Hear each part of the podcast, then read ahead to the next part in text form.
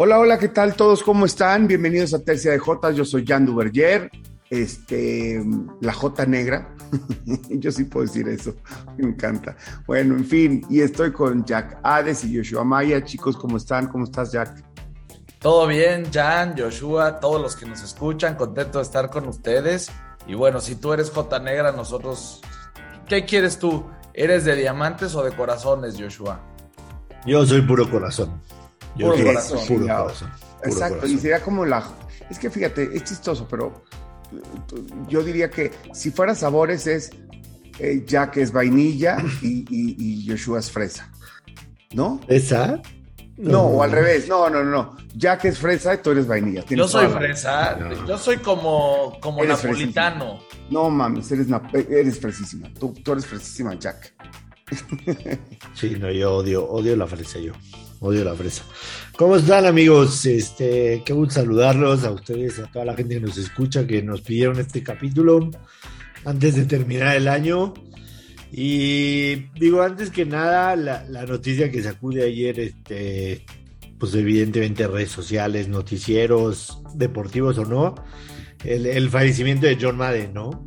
Que, que creo que lo, lo, ahora sí que lo identificamos muy bien tanto como una leyenda como también como un icono de todo lo que representa el fútbol americano. Eh, desde sus inicios, evidentemente, él, eh, jugaba fútbol americano, estuvo en la Universidad de Cal Poly, fue seleccionado en el draft por los Eagles, pero nunca llegó porque tuvo una lesión grave de rodilla. Y después se convierte en coach de los Raiders a, a los 32 años. A los 32 años se convierte en coach de los Raiders. Desgraciadamente le toca jugar en la época de tres equipazos que eran los Miami Dolphins de, Don Chula, también los Raiders de, bueno, los Raiders eran de, Madden, evidentemente, los Pittsburgh Steelers de, Chuck Noll, y estaba por ahí también, eh, ¿qué otro equipo de esa época era? Ah, y los Dallas Cowboys de, Tom Landry, por supuesto. Landry. Sí, y solamente, solamente ganó un Super Bowl, pero, pero fue 10 años coach de los Raiders y en esos 10 años ganó 104 partidos, no tuvo una sola temporada perdedora, todas las temporadas con más de 10 ganados. Es el coach con más de 100 partidos dirigidos con mejor porcentaje de ganados en la, en la historia de la NFL, punto 782 si no me equivoco.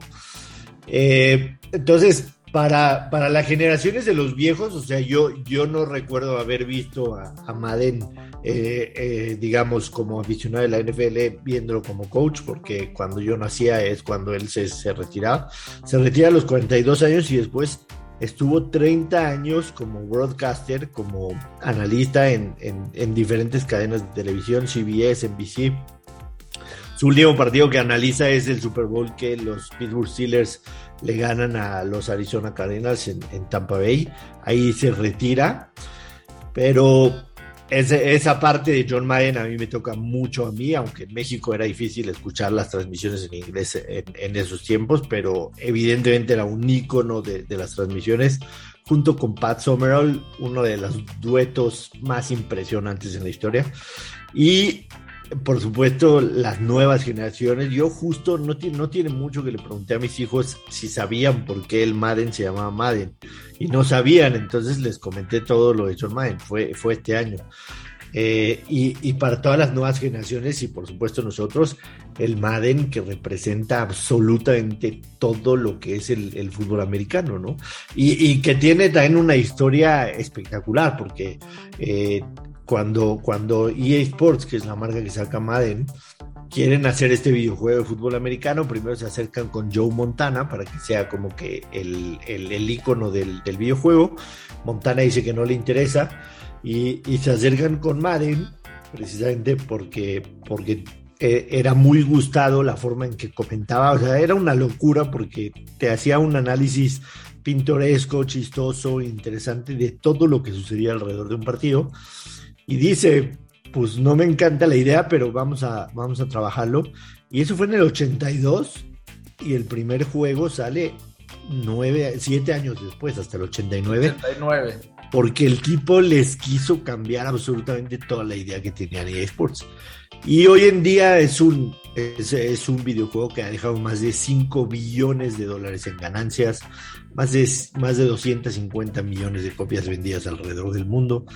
Una cosa de locos lo que hizo el Madden y su objetivo era hacer que la gente entendiera mejor el juego, con todo el tipo de jugadas, las X y O's, que, que evidentemente son parte de, de, todo el juego, las jugadas, sus comentarios, y evidentemente deja, deja un legado impresionante, es un icono brutal. Y, y pues ayer, este, ayer se va a, un lugar mejor en el mundo, así que pues gracias por todo lo que nos dejó, sin duda alguna, de esos tipos que, que, que mueren. Y, y, y, él siempre lo dijo: soy, soy el tipo más afortunado del planeta Tierra porque, porque hago lo que me gusta, me gusta enseñar, me gusta, me gusta me gusta estar en el broadcast. Entonces, pues yo, yo, yo lo que sí te puedo decir es que si el, el día que nos toque ojalá que, que, que, dejemos un poquito nada más de, de lo que deja Madden, ¿no? O sea, el ya agradecimiento vamos tarde, de la gente. Ya vamos tarde para Muy tarde. Así. Muy este, tarde. A, a, mí Ustedes, me parece... Yo todavía ahí voy. bueno, en fin. No, digo por mira, los años, ¿eh? No por yo nada. la verdad me conformo con nada que más los por los años, digo. Yo me conformo con que los que quiero y los que estuvieron cerca de mí me recuerden con cariño y ya con eso, aunque sean tres pelados. Pero bueno, este, yo, yo nada más decir, lo del Madden me parece súper relevante, ¿no? O sea, tú ya contaste la historia, no la voy a repetir, pero, pero por supuesto, el impacto es brutal. O sea, el impacto de lo del videojuego, vaya decisión que tomó al decir que sí, porque, por ejemplo, mi hijo, que es un poco más parecido a ustedes en lo nerd del, del deporte, o sea, no se queda en, el, en, en, solamente la pasión por el deporte, sino que juega el videojuego, entonces le entiende a las jugadas y él sí ha investigado y él sí sabe quién es este Madden, ¿me entiendes?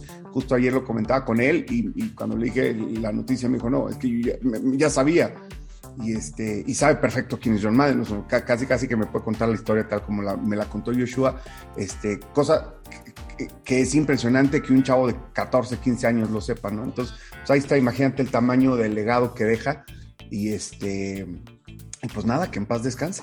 Y sabes que dentro del tema del juego, yo lo que lo que rescato y destaco es justo lo que contó Joshua, que es la manera en la que fueron abordando el juego conforme fue evolucionando, tenía que ver con ese entendimiento de, de, de, jugadas especiales, de cómo poder marcarlo. Cuando te metías a todo el tema defensivo, era el primer juego que yo recuerdo que realmente te decía, a ver, quieres cubrir por zona, quieres cubrir hombre a hombre, quieres Exacto. el 4-3, quieres el 3-4, eh, te iba marcando los blitzes, luego te iba, y hasta los nombres de las jugadas era si iban a ser jugadas retardadas o no, si te iba a mandar a todo el blitz completo. Entonces empezabas a jugar de una manera muy interesante todos los diferentes elementos, te marcaba perfecto los bloqueos. Y bueno, por otro lado, creo que también muchos lo recordarán con todo el tema de que se decía la maldición de Madden, ¿no? Porque durante varios años el jugador que aparecía en la portada tenía la mala suerte de lastimarse en ese lastimarse, año, de tener sí. algún problema fuerte. Y, y, mucho, y muchos no de ellos, bien, ¿eh? y muchos de ellos ahí dejar la carrera, ¿eh? Sí. Este, muchos de ellos no, no regresar nunca, o sea, casi, casi que la maldición era. Pero bueno, yo siempre creo que ese tipo de cosas son coincidencias o, o muchas veces este, mindsets que, que, se hace a la banda y luego pues acaba por ocurrir de, de, de, de tanta vibra y tanto que lo piensa la yo, banda. Fíjate que lo que sí hacía era cuidarme en el fantasy. O sea, si me tocaba un buen pick y el jugador de la portada decía, ¿sabes qué? Mejor lo voy a evitar. No hay para qué seguirle. que normalmente el jugador de la portada sería un gran elemento para tener en tu fans así, en teoría, ¿no? Pero bueno, oigan, ¿qué les parece? Si nos vamos, yo creo que este fin de año, pues hay que hablar de, de lo importante, ¿no? Que es el fútbol americano, este, eh, de la NFL y del college. Ahí voy, por eso decía, si quieren hacemos un pe una pequeña repasada de lo que pasó, porque se alargó muchísimo la semana con estos juegos pospuestos del COVID y, y, entonces hemos tenido fútbol americano a decir basta en términos de días, así que si quieren dar una repasada de los picks, que, a qué le pegaron, qué les fue bien y después nos vamos con lo, este, con la semana 17 ya de, de la NFL, ¿les parece? About them Cowboys. How about them Cowboys? Como diría Jimmy Johnson. Eh, Qué cosa más impresionante esa defensa, ¿no? debe estar feliz, Jack, debe estar feliz.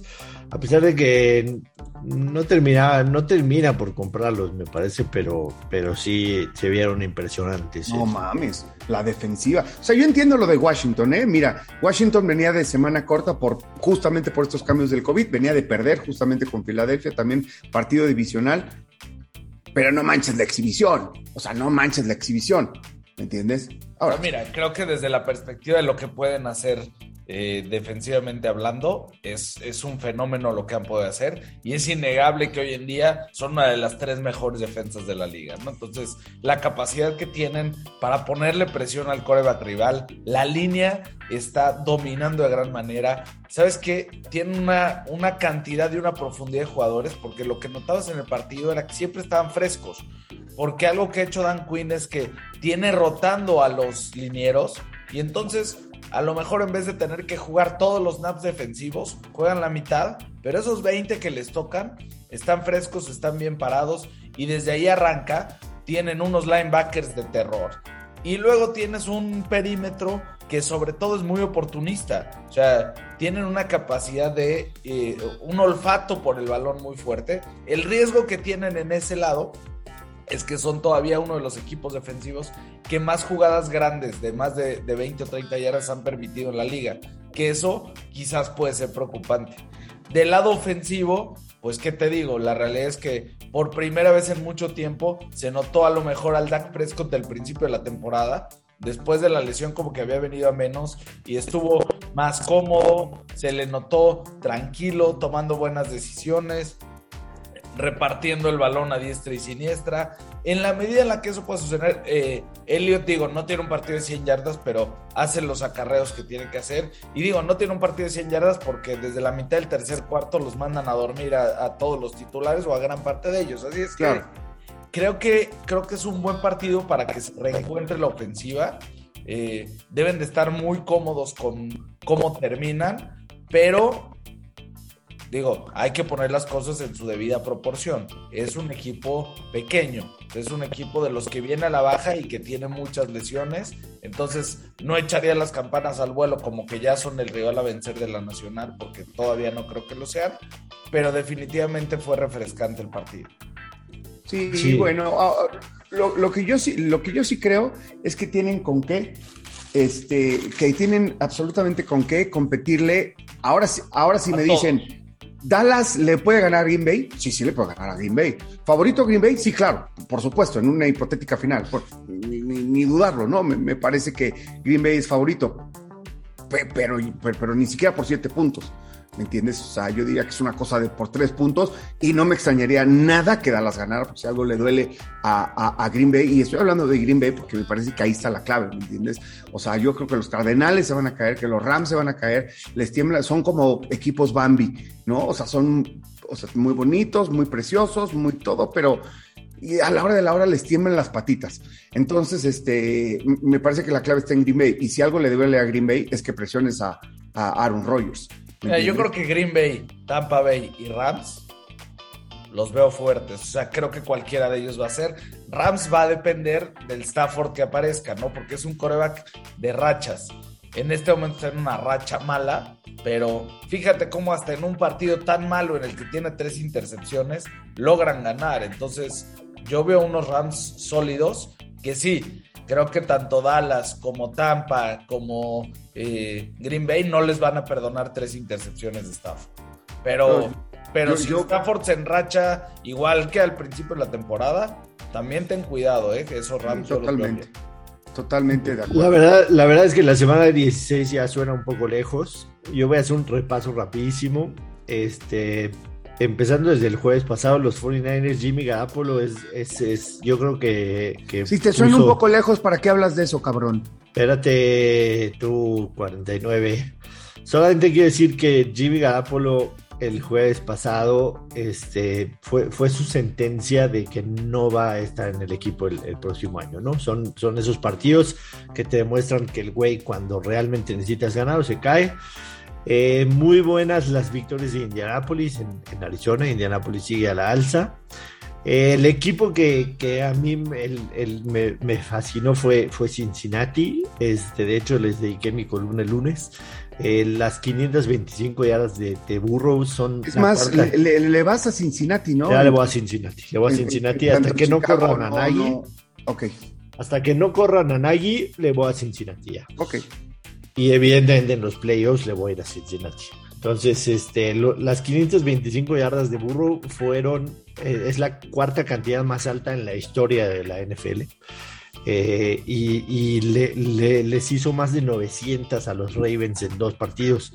Yo me burlaba un poco de, la gente que, que, hace dos años, cuando LSU gana el campeonato y que Burrow iba a ser el pick número uno, la gente eh, los comentarios en Twitter eran frecuentes de pobre güey, se va a ir a Cincinnati a, morir en, su carrera profesional, este, lo van a hacer pedazos, eh, ¿quién quiere jugar en Cincinnati? Yo les decía, güey, cualquier tipo sueña con ser el pick número uno, a donde vaya a llegar, sueña con cambiar la narrativa de una franquicia. A donde sea menos a Chicago, ¿no? No, menos a Jacksonville. con cambiar la narrativa, con convertirse en un héroe de la ciudad. Y en dos años Burro ya lo, ya lo está haciendo, ¿no? Con, con, un par de receptores impresionantes, con un muy buen corredor como es Joe Mixon. A mí estos Bengals de verdad los disfruto ver como pocas cosas. Hablaba mucho en la previa la semana pasada de lo que significaba para McDermott ganarle a los Patriots y lo hacen con un tremendo partido de Josh Allen deteniendo la carrera de los Patriots, haciendo a que Mac Jones cometa errores, me pareció muy buena y con eso Buffalo vuelve a tomar el liderato de la división y no lo va a soltar porque le quedan dos partidos muy fáciles. Eh, la paliza de los Chiefs a los Steelers, yo sinceramente así la, la, esperaba como tal. La victoria de Dallas de la que ya hablamos, o sea, literalmente Prescott necesitó dos cuartos y medio para, para, para poner este, 49 puntos. Y finalmente lo de Miami, que sí, por las circunstancias y los rivales a los que ha enfrentado en esta racha de siete victorias, eh, te puede dejar dudas, pero no es fácil. No es fácil tener una racha de siete derrotas y, después seguirla con una racha de siete victorias. Y hoy amanecen en puestos de playoffs. Que se vayan a quedar ahí, yo apostaría que no, pero por lo menos sí es un empujón para continuar con el proyecto de Brian Flores, ¿no? O sea, que, realmente estaba en duda con ese inicio de temporada. Y con eso cierro mis comentarios de la semana 16. Si tienen ustedes algo más, si no, yo lo que te diría es que yo me sumo. De entrada, lo único que me duele de Cincinnati es que fueron los culpables de que perdiera yo en el Survivor. Entonces, aunque los quiero, digo, ¿cómo me dejaron ese partido contra los Jets? Sigo, sigo teniendo peso. Ese fue, ese fue increíble. Oye, pues, yo quiero abonar esto nada más. dale, dale, dale, dale, dale. No, no, nada más quería decir, este, a mi favor, que, que, yo dije que me fascinaba Cincinnati y lo hablé varias veces, lo de Jamar Chase, que, este, que bien Joshua siempre nos contó la historia de Jamar Chase con Burrow en, en el college y todo el rollo. Yo siempre dije, a mí me fascina Cincinnati. Lo vengo diciendo desde, desde el año pasado, la verdad. Pero aquí, aquí en Tercia de Jotas, desde el principio de temporada, quiero dar ese punto a mi favor. Este, siempre dije, a mí me fascina Cincinnati. Burrow tiene más de 4.000 yardas, Mixon más de 1.000 yardas, Higgins y Chase cada uno más de 1.000 yardas. Es la, si no me equivoco, la primera vez en la historia que cuatro jugadores de esa edad del mismo equipo tienen ese tipo de yardaje eh, antes de los 25 años de edad.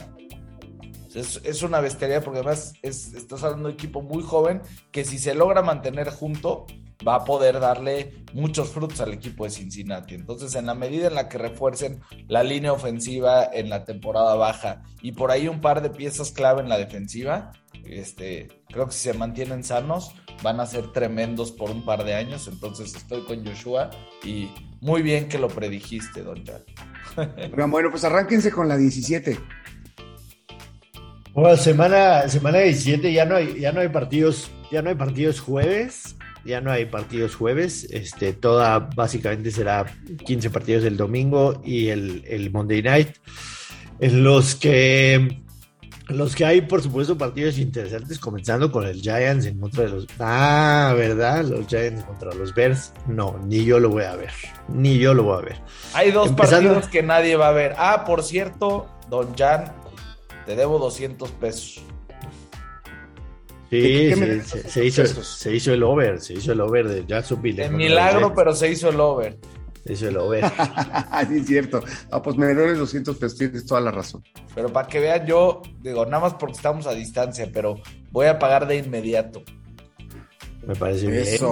Me parece bien. Si quieres transferirlos de una vez, pueden Perdimos, perdimos la apuesta. los 400 si quieres, mándame tu clave y mientras es el programa te transfiero. No, para nada. No hay urgencia, en vivo. en vivo, el lunes en vivo.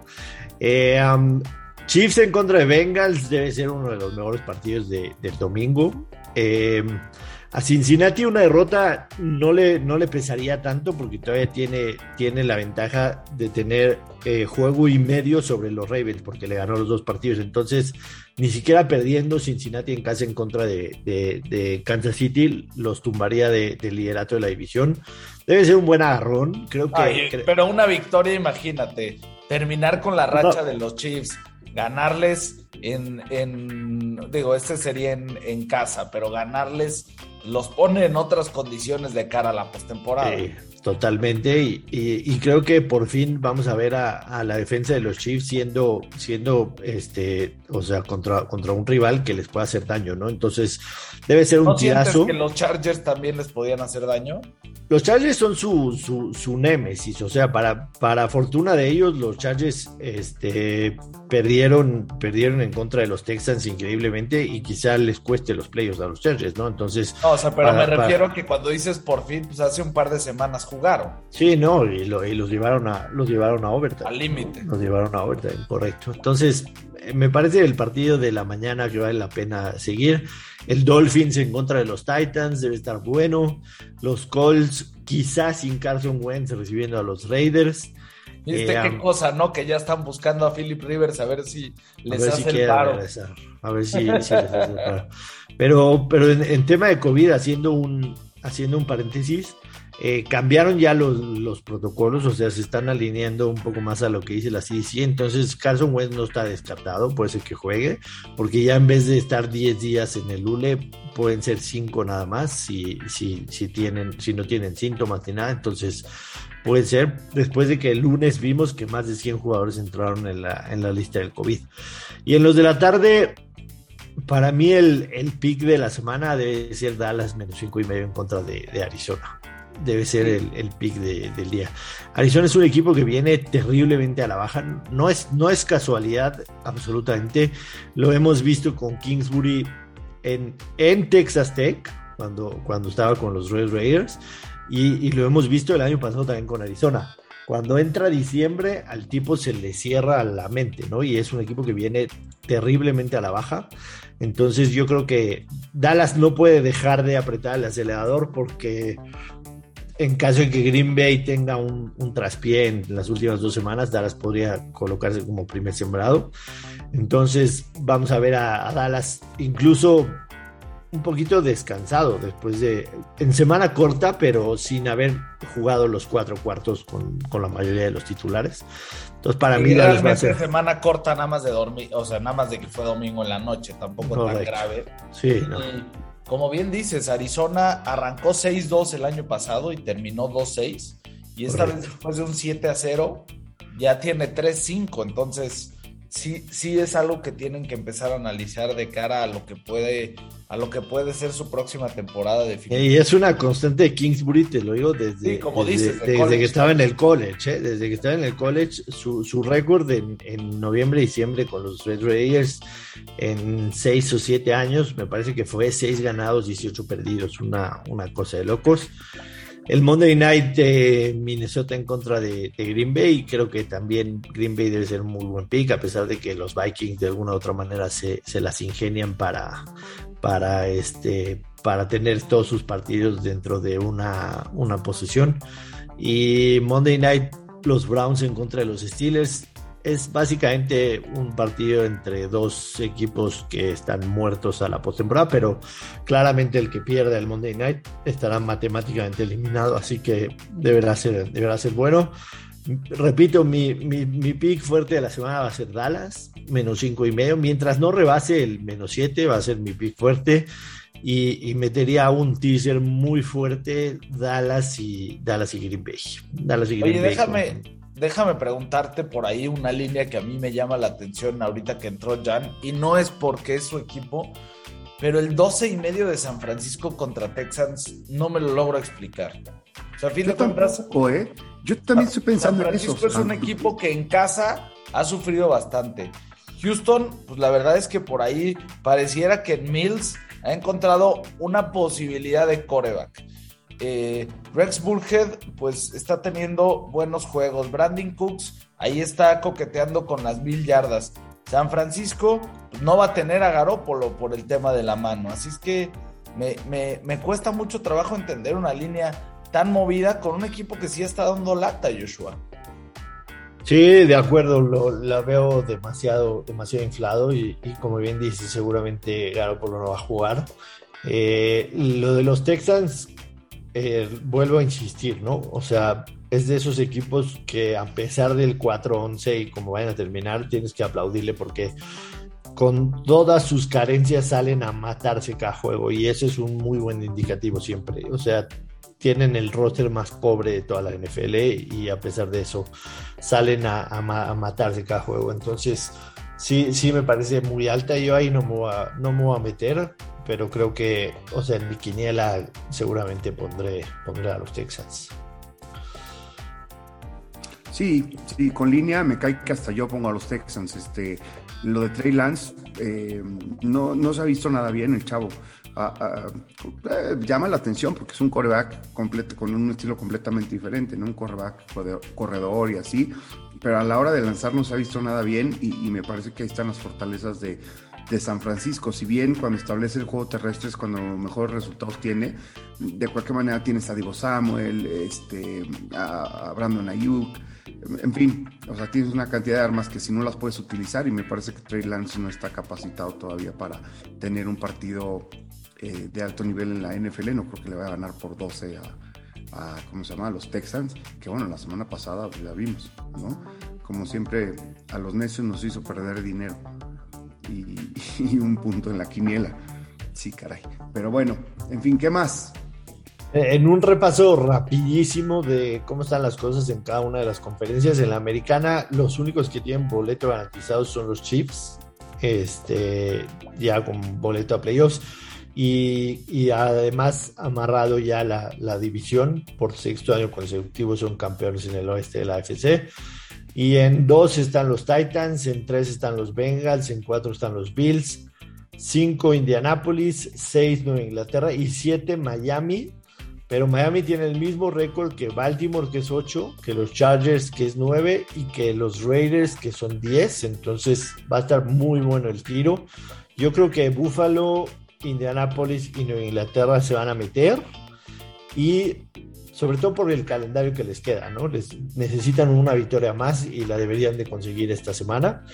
Y el tiro entre Miami, los Ravens, los Chargers y los Raiders va a estar muy interesante Miami esta semana tiene un partido eh, complicado en donde van, van, a visitar a los Titans y les puede costar, aunque y cierran contra los Patriotas, ¿no? Entonces, por eso veo difícil. Qué divertido el tiro con Ryan Tannehill, ¿no? O sea, de pronto que quien pueda, quien pueda determinar si los Dolphins siguen vivos o no sea la actuación de el que fuera su coreback durante años.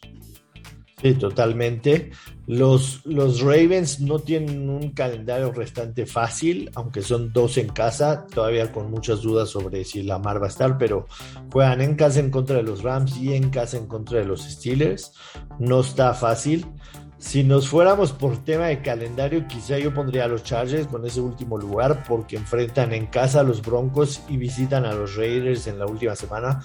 Partido al que queríamos ir nosotros, pero a final de cuentas ustedes nunca dijeron vamos, güey. O sea, ches huevones y, y aplastados y fríos porque no quisieron ir a Las Vegas conmigo.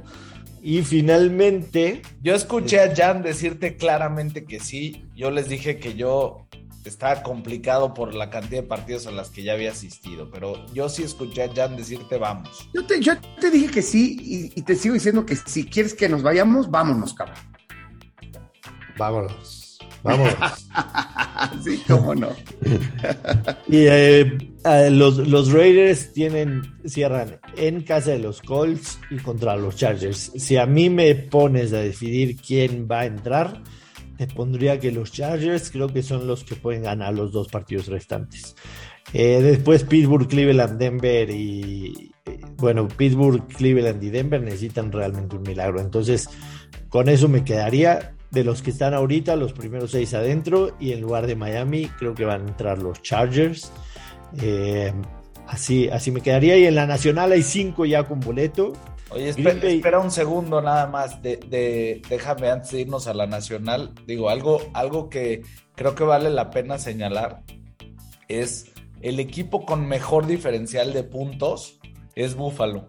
O sea, inclusive por encima de los Chiefs y eso de pronto empieza a ser relevante. Digo, no, no suele verse mucho ese dato, pero por lo general te habla de un equipo que cuando pierde, pierde apretado y cuando gana, gana de manera fuerte. Entonces creo que eh, por ahí es, es, uno de los equipos que durante la temporada baja eh, se esperaba mucho de ellos, no tuvieron el mejor de los arranques, pero de pronto eso hasta ayuda, ¿no? Al, armado del equipo, a que entienden dónde les duele y entonces se cuidan mejor. Si los Bills llegan enrachados, yo creo que se pueden colar hasta el Super Bowl en un buen día. Yo no termino de comprarlos, te soy sincero. No termino de comprar. Yo tan, tan, opino igual que tú que la semana pasada les dije que iba con New England y no con Bills porque tenían uno bueno por uno malo. Pero de pronto de pronto pueden estar fuertes. ¿eh? Josh Allen, si, si juega como en los últimos dos partidos, sálvese quien pueda. pero ya el, problema es este, o sea, lo veo como los Rams, como, como, como, este, como los Cardenales y tal. Los partidos malos son muy malos. ¿Me entiendes? Y flaquean y, me parece que es un poco también como lo de Jimmy Garoppolo. Cuidado con, con, los partidos importantes, cuidado con los partidos importantes. A lo mejor este de Bills, por lo que implicaba, por las declaraciones, digo, ante los Patriotas, este, y en su casa, eh, pues tiene mucho valor. Era un partido que tenían que ganar, más allá de por sí, de, de o sea, ellos de cualquier manera iban a estar en, en, playoffs, pero me parece que lo tenían que ganar, ¿me entiendes? Era un statement. O sea, pero nada más analiza esto. Pero luego fallan en los importantes. Al final son el equipo con más puntos de la americana y son el segundo equipo con menos puntos recibidos. Entonces, de que algo, algo a la larga debe de funcionar, debe de funcionar. Yo no, yo no termino de comprarlos. Eh, el otro día leía un análisis de, de, cada uno de los partidos y en las situaciones en que han enfrentado, que no me lo voy a aventar ahorita, pero de Búfalo ha tenido muchas situaciones favorables en, digamos, en cuestión de suerte. Ha enfrentado a muchos corebacks novatos o a equipos eh, con, marca perdedora. No, no los compro a, Buffalo para, para estar al, nivel de Kansas City. Te soy sincero. Para mí en la AFC tiene que ser Kansas City, a pesar de que yo estúpidamente en algún momento los vi como, como enfermos crónicos pero, pero así pasa, ¿no? O sea, como va cambiando la temporada y, la realidad es que le dieron vuelta al equipo. Digo, yo feliz que sea Kansas porque se cumple lo que predije. sí, bueno, para, mí también era, era de los que llegaron al, Super Bowl Kansas City en la americana. Y en la nacional ya hay cinco boletos. Green Bay y Dallas ya tienen asegurada su división. En tres están los Rams. En cuatro Tampa también ya asegurada la división. Tampa asegurada la división están en 4 y Arizona tiene boleto a playoffs ya, con marca de 10-5, son los 5 que están adentro. Y en lugar 6 y 7 están San Francisco y los Eagles, ambos con marca de 8-7. Para mí, ellos dos son los que van a entrar. Eh, lo, de Filadelfia me parece bastante plausible, te soy muy sincero, para mí era un, un, año en reconstrucción, en el, con un coach nuevo, en el que Jalen Hurts por fin iba a jugar una temporada completa y, han, han, sobrepasado mis expectativas. Yo no, no, los tenía ahí. No veo ni a Minnesota, ni a Atlanta, ni a Nueva Orleans, por supuesto tampoco a Washington este, cerrando con dos victorias y colándose. Entonces para mí serán San Francisco y Filadelfia los que completen el, el, los siete que van a jugar playoffs en la, en la NFC. Y San Francisco, yo, yo también creo que va a entrar. Este, pero vamos a ver en qué condiciones, ¿no? Y también hay que tener cuidado porque donde no tenga un buen partido contra los Texans y, y lo sorprendan, cierra con los Rams y ahí sí ya me parece que se complica muchísimo el asunto. Pero bueno, sí, yo también me quedo más con lo de Filadelfia y Jalen Hurts, que el chamaco podido parece, parece que tiene más años en la liga, ¿no? Este, ha madurado, hace cosas inteligentes, se deshace el balón, este, cuando tiene que deshacerse de él, ¿me entiendes? Con, mucha madurez y, y no y, no están abusando de que es un coreback que puede correr. Me parece que no han abusado de ese tema y, está con una, un ataque balanceado. Me parece que por ahí es donde Filadelfia ha encontrado, ya saben que por mi Luchano querido es como mi segundo equipo, que le tengo cariño. Así que me gusta que estén ahí los dos, este, los dos equipos de mi corazón metidos. Oigan, y les tengo una pregunta. ¿Qué, ¿Qué nivel de fútbol americano ven más alto? ¿En la americana o en la nacional? No, la nacional por mucho, para mi gusto. Digo, creo que hay buenos juegos en la americana, hay buenos equipos, pero el nivel de los vaqueros, de Green Bay, de Tampa Bay y de los Rams, creo que el único equipo que, está en esas ligas hoy en día de la americana es Kansas City. Josh. Yo, yo sí veo más, más competencia definitivamente en la nacional. Eh, creo que, en la Nacional Green Bay, Dallas y Tampa Bay por el, por, el efecto Brady, ¿no? Porque sí les va a costar el tema de las lesiones. Perder a, perder a Godwin, aunque ya esté de regreso Antonio Brown. Eh, la, lesión de, de, Mike Evans no es sencilla. Fournette a ver cuándo regresa. Pero el efecto Brady siempre hay que considerarlo. Entonces, para mí, por lo menos están esos tres. Y los Rams podrían dar pelea, aunque los tengo un, escalón abajo todavía. Y, en la americana, te soy muy sincero, veo muy, muy por encima a Kansas City y el resto. No creo que, haya muchos que le puedan hacer cosquillas. Eh, para mí hoy, después de Kansas City, Indianapolis sería el equipo que menos quisiera enfrentar, porque porque lo he dicho varias veces en, Twitter y, en, este espacio. Indianapolis tiene 12 partidos consecutivos yéndose con ventaja o empatados al half. Y esa es la clave, no depender de, Carson Wentz. Incluso le preguntaban a Frank Reich sobre ese tema y dijo, en algún momento vamos a necesitar que Carson Wentz nos dé un drive ganador en, en la segunda mitad, en el último cuarto pero sí para mí es la clave. Entonces, si, yo fuera alguien de la, americana al que no quisiera enfrentar, por supuesto es Kansas City, pero que me daría miedo también es Indianapolis. Creo que es un equipo que tiene muchas maneras de ganarte, sobre todo cuando les funciona el juego terrestre. Eh, pero veo mucho mejor, mucho mejor el feel de la, de la nacional. Oigan, chicos, a ver, denme, denme un pick, un teaser, un eh, eh, parlay, una apuesta derecha, una para eh, la semana 17 de la NFL y después de esto nos vamos al college. Sí, yo te lo dije hace ratito, nada más este, fue cuando saliste por un tema técnico. Yo, mi pick fuerte es Dallas menos cinco y medio y el teaser fuerte que voy a meter es Dallas con Green Bay. Dallas con Green Bay. ¿Tú, Jack? A mí, hablando de teaser, me gusta muchísimo tomar a Miami más nueve y medio y cruzarlo con Cincinnati más once. En este momento Kansas le está dando 5. Digo, creo que, creo que jugando en Cincy con diferentes condiciones me gusta. Entonces voy a tomar a dos equipos que reciben puntos, Miami más nueve y medio y Cincinnati más 11. Ese es mi teaser favorito, digamos, en términos generales. Y ahora sí, eh, volviendo a, a, una de las apuestas que mejor ha pagado, voy a tomar las bajas de 41 y medio en el partido entre Patriotas y Jaguares. Muy bien, yo quiero reconocer que Joshua eh, en estos días me hizo ganar dinero con uno de los tazones, me dijo que le gustaban muchísimo las altas de... ¿De, ¿de quién era Joshua? Era Louisville en contra de Air Force. De Air Force, exactamente, Air Force contra Louisville. las altas, la verdad las metí en un teaser, este, con, me parece, no me acuerdo si con, en el partido de Mississippi State, pero fui con, Texas, con Texas Tech, fíjate. Y metí en y gané. Los Red este, Raiders. Los Red Raiders.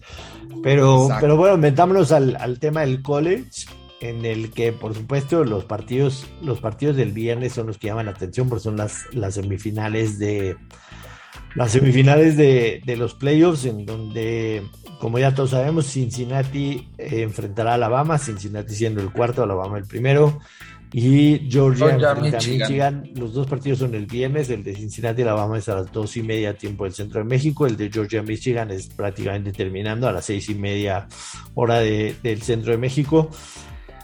Eh, en, estos, en estos partidos particularmente, a mí sí me llama, me llama la atención de que, que la línea se haya quedado con Cincinnati más tres y medio. Yo pensé que, que, se iba, que se iba a mover más, pensé que iba a sobrepasar los 14, porque sí en cuestión de apuestas, sobre todo en Estados Unidos, está sumamente cargado, digamos que el público está totalmente con Alabama.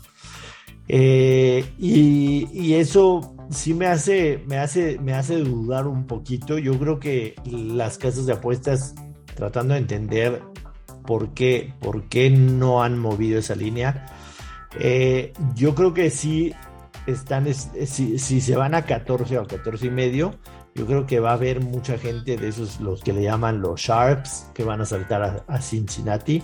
Entonces, yo creo que va a jugar, yo creo que va a jugar Cincinnati, me voy a ir con, el, con el no favorito, más tres y medio. No creo que vayan a, no creo que vayan a ganar el partido, para ser muy sincero. O sea, sí creo que va a ganar Alabama, pero este es un partido que Cincinnati lleva esperando años enteros, enfrentar a, un Power Five y demostrar de qué son. Cincinnati tiene un muy buen perímetro eh, y, y es la fuerza de Alabama. Alabama perdió en, el, SEC Championship a uno de sus mejores receptores, que es John Mechie, no lo va a tener. Tienen por ahí otro muy bueno, pero creo que el perímetro de Cincinnati los puede mantener el partido. Me voy a quedar con los, voy a tomar los 13 y medio con Cincinnati en, ese juego. Y el, segundo, que me parece es es el que va a estar más parejo, Definitivamente voy a tomar el más siete y medio con Michigan. Michigan fue el mejor programa de la temporada against the spread. Creo que tuvieron marca de 11-2, 11-2 against the spread. Eh, la, gente no confiaba por todo el historial que tiene. Desafortunadamente, Michigan es de los equipos que en contra de los top 10 del, del poll y sobre todo con John, con John, con Jim Harbaugh es que no mames, o sea, los papás de los Harbaugh, o sea, le pones Jim y John, o sea, encuentra otro nombre que no complicarle la vida a los... O sea, ponle, ponle Jack y, y ya, ¿no? Ah, no, es lo que Oye, pero fíjate, con John y Jim hacemos quinteta de cosas nosotros. Sí, ¿eh? sí, sí, exacto. Se vuelve de fantasía. ¿Sabes, ¿Sabes que les voy a contar una anécdota rápido en aquel Super Bowl en donde llegan eh, John y Jim este, al, eh, al Super Bowl, obviamente con San Francisco y Ravens, me tocó ir a la, cobertura, por ahí estábamos, ¿no, Joshua? También por ahí nos vimos. No, a ese no fui. a ese no fuiste. Ok, bueno, entonces eh, fui, a la conferencia de prensa. Las drogas, las drogas destruyen, Jan. Ten cuidado. Hasta tus memorias son borrosas por eso. No, bueno, es que son, la verdad, no por mamón, pero son tantos Super Bowls en los que nos hemos visto que perdí la, cuenta, güey. O sea, está fácil como confundirte qué pasó entre uno y otro. Pero bueno, en fin. By the way, sí me he drogado y no sé qué tanto me hayan destruido el cerebro, por si tenían la duda, y ya está, no pasa nada. Oye, este, y, no había asientos porque llegué un poco tarde a la conferencia de prensa, entonces me, dijo la señorita de prensa, no importa, vete, vete hasta adelante y ahí pones tu micro y tal, este, y siéntate en el piso. Y me senté en el piso y, ¿sabes? Así de repente sentí como pataditas de, un señor que se estaba acomodando y era el papá de los Harbaugh. Y me pidió, ay, disculpa, me dije, no, no te preocupes, me hice un poquito más para adelante. Y estaban ahí los dos y las caritas de amor por sus hijos eran impresionantes de los dos señores, de la mamá y el papá de los Harbaugh. Este, una buena anécdota ahí, la verdad. y ellos muy como raros, como no muy expresivos y demás. Pero bueno, en fin, sigamos con el college. Sí, definitivamente me, me, me quedo con Michigan más siete y medio. Creo que tiene una muy buena defensa para poder eh, mantener el partido dentro de un, dentro de un touchdown. Eh, hay que tomar esos siete y medio. No me extrañaría que aquí el viernes la línea baje, baje a 7, porque, porque sí, este, ese, ese medio punto vale bastante.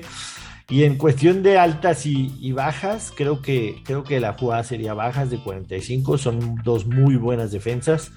Aunque me iría eh, por las bajas de la primera mitad.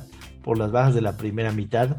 Eh, porque en, las segundas mitades eh, en el college suelen suceder muchísimas cosas. Entonces tomaría las bajas de 22 y medio de la primera mitad. Esas serían mis, mis tres jugadas aunque evidentemente de aquí a, de aquí a esos partidos todavía hay muchos bowls que, valen la pena. Eh, el día de hoy en la tarde, eh, aguántame, aguántame, la escucho rápido el podcast. Me gusta Clemson menos dos y medio en contra de Iowa State.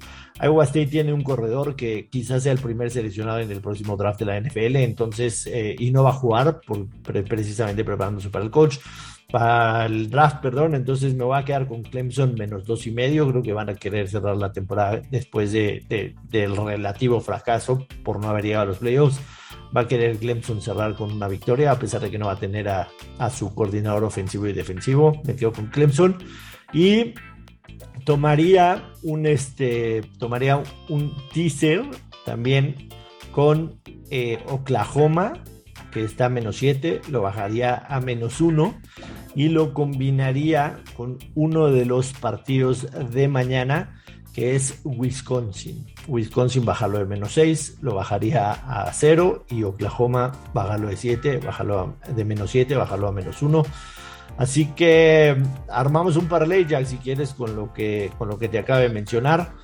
A, ver, a mí, a mí, a mí sí, sí me gustaría tomar un, un parlay eh, Cincinnati más 13 y medio, y Michigan más siete y medio. Creo que ese sería el parlay de, las semifinales. Pues fíjate, ¿cómo ven eh, si recomendamos esto? Nuestros amigos de caliente.mx están invitando a que juguemos. Entonces, si se registran, les pueden dar 400 pesos de regalo, su primer registro. Y podemos usar esos 400 pesos y meterlo al parlay de Cincinnati más 13 y medio y Michigan más siete y medio con esos 400 pesos ganarías 1.450 pesos. Entonces la realidad es que es una buena paga. Con 400 pesos, ganancia 1.450 pesos. Claramente, digo, ya en otros escenarios, no con el dinero de regalo, recuperarías también tus 400. Pero aquí, con 400, 1.450 pesos de ganancia, ¿cómo ves, don Jan? ¿Le metemos? No, bueno, encantado la vida. De hecho, yo también la voy a meter esa ahí en caliente, ¿eh? gracias a los amigos de caliente que se ponen guapos. Y nada, pues sí está chida, ¿eh? Yo, yo, yo voy a meter esa a ver si por fin puedo pegar un pick de Joshua. Me deja dinero. a ver, acabas de decir que te dio a ganar en la semana. Bueno, sí, esta semana me dio a ganar, este, sí, sí, me dio el pick de las altas ahí pues ya saben, amigos, caliente.mx, más acción, más diversión. Yo definitivamente lo voy a jugar, pero el, el pick que te iba a decir, y qué bueno que, o sea, por lo visto ya estoy aprendiendo yo también de colegial, es que me encantaba el de Clemson. Me parecía, o sea, me parece la línea más atractiva de todas por muchísimo. Ese dos y medio, eh, me cuesta trabajo entenderlo. Digo, analizando el tema de que no van a estar sus coordinadores puede ser un, asunto importante, pero sí creo que el nivel de Clemson en relación al de Iowa State es muy superior. Y Clemson no fue un buen equipo cubriendo líneas, es importante decirlo, apenas cubrió 4 de 12, pero creo que dos y medio está en el rango donde, donde pues, es a ganar el partido. Digo, ganar y un poquito más, ya sabes. Sí, la, la, defensa, la defensa de Clemson fue buena este año. Lo que, lo que dejó muchísimo de desear fue la ofensiva. Eh, evidentemente, reemplazar a un Trevor Lawrence no es fácil. Eh, el, el, coreback eh, DJ Ugalele o algo así se llama, eh, no estuvo ni cerca de las expectativas y la, defensa de Clemson tiene lo necesario para, para frenar el, ataque de, Iowa State, que repito, no, no va a contar con su mejor jugador, que es el corredor, se llama Brice Hall, así que nos vamos con Clemson para hoy menos dos y medio, sin duda alguna. Esa está buena. Ahorita mismo la meto también ahí en caliente. Mi cuenta de caliente, que ahí va, ¿eh? ahí va, caminando. No se ha acabado el presupuesto, ahí va. Mientras, mientras que no tengas que volverle a aportar, está de pelos, don. Es correcto. Don Jazz. Es correcto. Ahí vamos. ya, le hemos bajado a, los puntos, o sea, ya apostamos menos puntos, ya, ya nos pusimos ya más tranquilos. Yo te quería preguntar si, si crees que vale la pena por algún jugador o algo especial, por ejemplo, el de Oregon, Oklahoma. Eh, la, realidad es que los mejores jugadores, y, es algo que está sucediendo muy seguido en, en los Bowls, los mejores jugadores están, y, sobre todo los que ya se declararon para el draft, están optando por no jugar. Por ejemplo, hablábamos mucho de Kenny Pickett, que puede ser el primer eh, coreback a reclutar en el próximo draft. Kenny Pickett no va a jugar el bowl con Pittsburgh. Y hay un, hay un defensivo de Oregon que está, está pronosticado para ser top 5 selección, se llama Kayvon Thibodeau, no va a jugar eh, de hecho, por mucho tiempo fue como que el primero en el, en el draft board, digamos, de, los especialistas. Yo creo que será tercer seleccionado eh, o segundo seleccionado. Kayvon Thibodeau es el número 5, es un defensive end de, Oregon, tampoco va a jugar. Entonces, eh, es, una, es una situación que está pasando seguido en los bowls. Los jugadores que ya se declararon al draft y que están, sobre todo, pronosticados para hacer primera ronda, están optando por, por no jugar. El caso de Piquet, de Thibodeau y hay varios más. Eh, en el de Michigan. Es difícil decisión, ¿no? Porque por un lado puede ser una gran vitrina, pero por el otro lado.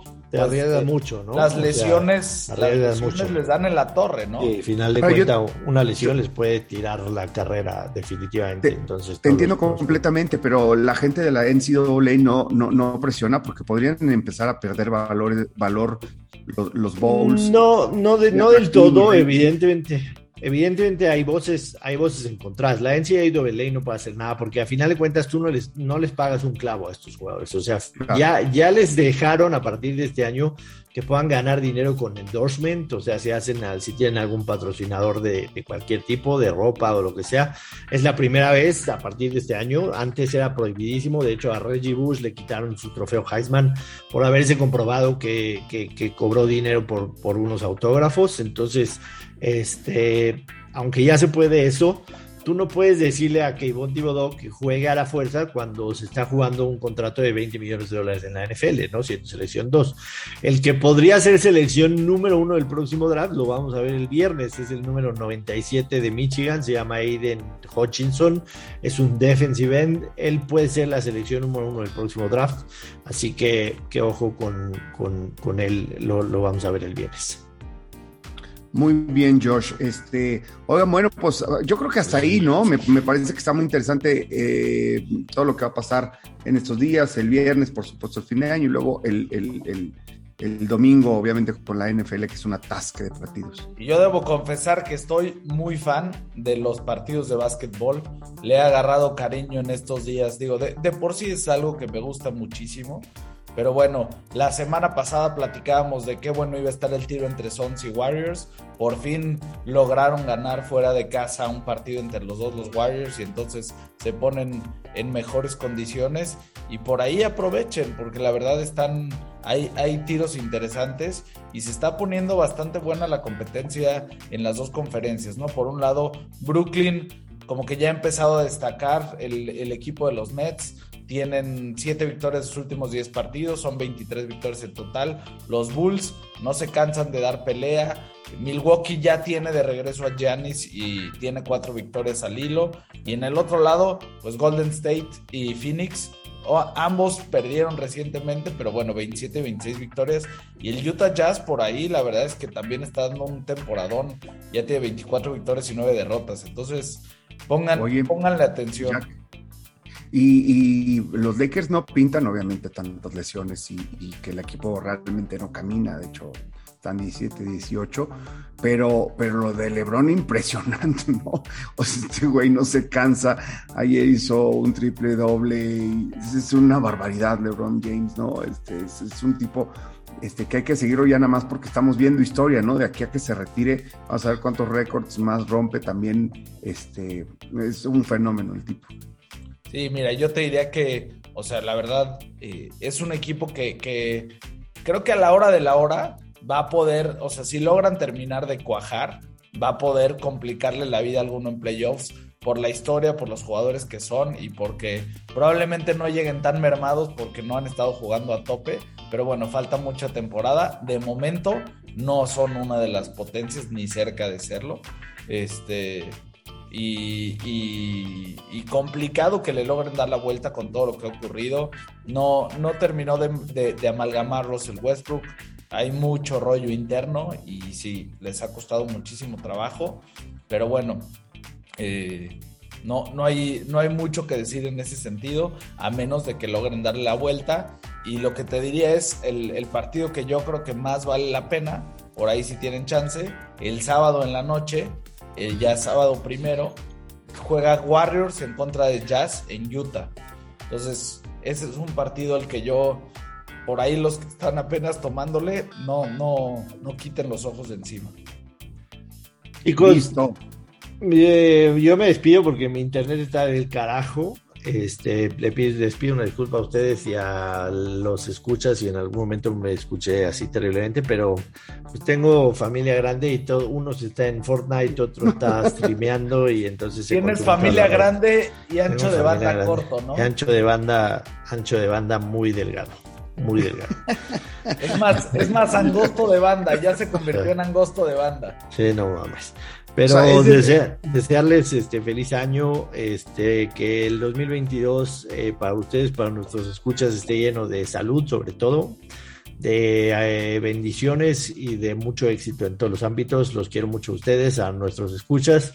Y el lunes estamos de regreso en el estudio para empezar el 2022 con todo, a romperla. Es correcto. Chicos, igualmente lo, mismo, mi querido Jack. Este, muchas felicidades, mucho feliz año, que los, mejores deseos y que sigamos juntos, eh, con cariño, con, rodeados de amor, de la gente que queremos, ustedes que los quiero mucho también y por supuesto a toda la gente que nos amablemente nos escucha y que se toma tiempo para checar este podcast. Gracias. Sí, la verdad es que para mí el 21 me regaló el tener este espacio con ustedes y espero que el 22 me permita mantenerlo y multiplicarlo. Así es que muy agradecido con ustedes, muy agradecido con la vida eh, y bueno, con todos los que nos permiten llevarlos hasta sus oídos y que nos escriben y que se interesan. Les deseamos un muy feliz año. Vámonos. Vámonos. Listo. Bye. Adiós.